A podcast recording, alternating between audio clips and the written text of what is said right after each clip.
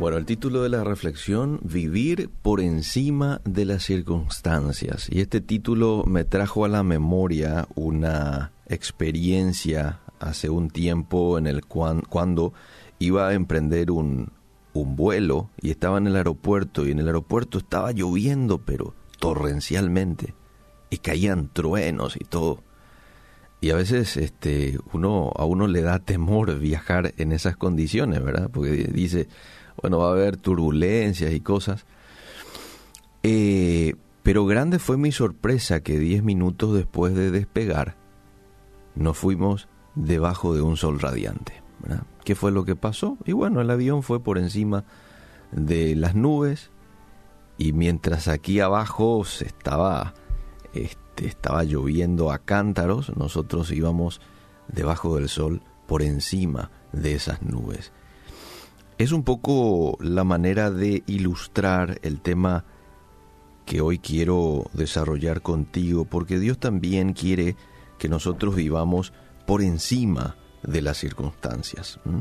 Y nos ha dado herramientas para que podamos lograr eso. Una de esas herramientas definitivamente es la oración. Sí. Cuando vos sos un hombre, una mujer de oración, no es que ya no vas a tener tentaciones, o no es que ya no vas a tener problemas, como mucha gente hoy lo enseña, eso es un error, ¿no? Igual vas a tener dificultades, pero es como que estás blindado, es como que no te hace tambalear esa tentación. No te mueve la estantería la tentación, ¿me entendés? Es como que tenés un escudo y la tentación viene como una lanza para tocar tu cuerpo, pero ese escudo te protege y la lanza rebota y vuelve a ir. ¿verdad? A mí me encanta el libro de Filipenses, y aquí lo tengo luego abierto en Filipenses. ¿Por qué me gusta mucho el libro de Filipenses? Porque conociendo un poco el contexto, resalto la actitud del apóstol Pablo al escribir esta carta. Es una carta corta, cuatro capítulos nomás tiene, Una carta que en su momento el apóstol Pablo lo escribe a los hermanos de Filipos. ¿Cuál era el contexto en el que vivía el apóstol en ese entonces? Pablo escribió esta carta mientras estaba cumpliendo arresto domiciliario. El apóstol Pablo podía recibir visitas, pero no podía viajar. A pesar de que vivía en una casa, es muy probable que estuviera encadenado a un soldado romano las 24 horas del día. Además, sabía Pablo que un juicio podía demorar años Estas eran sus condiciones de vida para el futuro previsible y hasta tal vez por el resto de su vida. Entonces, pienso nomás yo de que bajo tales circunstancias, Pablo pudo haber tenido la tentación de clamar al cielo por su libertad. Después de todo, Pablo sabía cuál era el propósito de su vida. Dios lo había llamado a predicar, ¿verdad? Dios lo había llamado a disipular a los creyentes, a alcanzar a los gentiles, pero no estaba cumpliendo con ese propósito, él estaba preso, estaba atrapado en Roma, sin poder plantar nuevas iglesias, sin poder visitar a aquellos a los que dirigía sus cartas.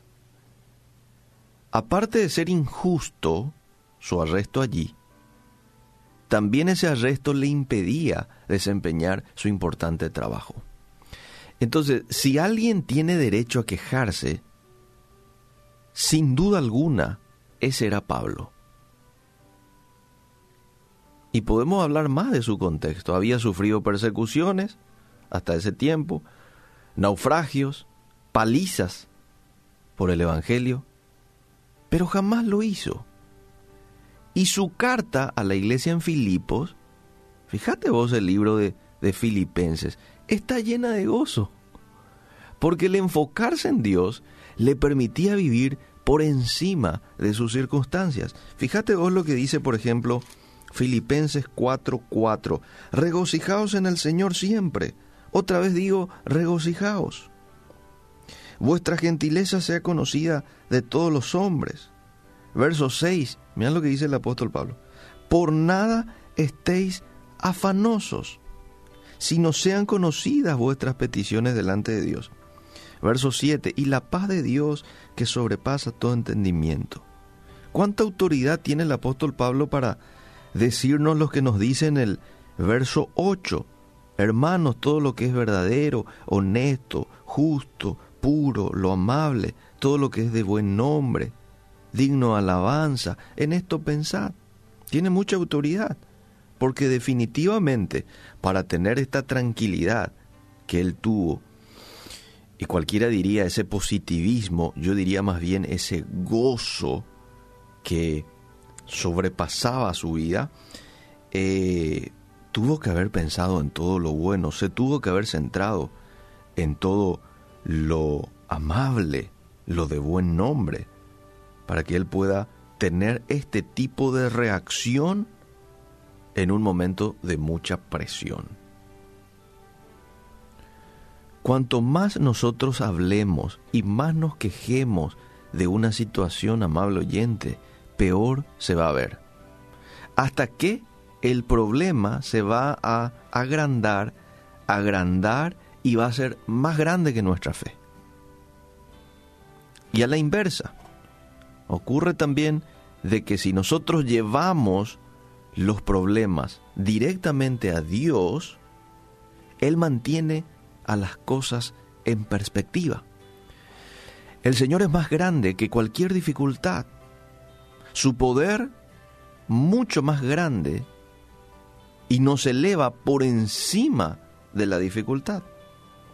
Y hoy Dios te está invitando a que de la misma manera como el apóstol Pablo y que otros personajes, ahí nomás ya quiero citar a un Daniel, a un José, a un David, que supieron vivir por encima de sus circunstancias. ¿Qué hicieron? Fijaron su mirada en Dios.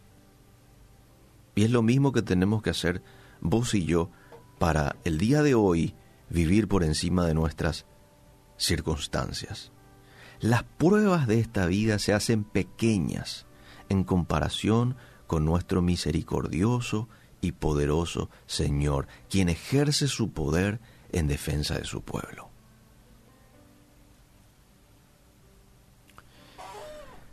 Eh, Filipenses 1.12 dice, quiero que sepáis hermanos que las cosas que me han sucedido, miran por lo que dice, han redundado más bien para el progreso del Evangelio. De tal manera que mis prisiones se han hecho patentes en Cristo en todo el pretorio y a todos los demás y la mayoría de los hermanos, cobrando ánimo en el Señor con mis prisiones, se atreven mucho más a hablar la palabra sin temor. Algunos a la verdad predican a Cristo por envidia y contienda, pero otros de buena voluntad. Los unos anuncian a Cristo por contención, no sinceramente, pensando añadir aflicción a mis prisiones, pero los otros por amor, sabiendo que estoy puesto para la defensa del Evangelio. ¡Wow! ¿Qué pues? Que no obstante, de todas maneras, o por pretexto o por verdad, Cristo es anunciado. Y en esto me gozo y me gozaré aún. Filipenses 1, eh, del 12 al 18. Hoy tenemos una, un desafío tenemos un claro ejemplo de un hombre que ha sabido vivir por encima de sus circunstancias. Y es lo mismo que eh, nos puede ocurrir a nosotros el día de hoy. ¿Qué tenemos que hacer? Fijar nuestra vista en el Creador, ¿sí? no en los problemas. No vayas a mirar a tus tormentas, tus truenos, a tus lluvias. No, no, no, no. Fija ya tu vista en Dios. Lo segundo, eh, reconocer de que todo está bajo el control de Dios. ¿sí? Todo está bajo el control de Dios. Y no desprenderte en ningún momento de Él. Nosotros tenemos un recurso, la oración, la lectura de la palabra. Cuando nosotros utilizamos estos recursos, es Dios quien se encarga de hacerte subir por encima de las nubes, por encima de las circunstancias. Y mientras abajo hay una lluvia torrencial, vos estás tranquilo, porque estás arriba. Que Dios nos ayude y que hoy pueda ser un día en el cual marquemos la diferencia frente a la gente que nos rodea, manteniendo la tranquilidad en medio de una presión, reaccionando bien cuando hablen de vos, cuando te murmuren, cuando te quieran ofender, viviendo por encima de nuestras circunstancias.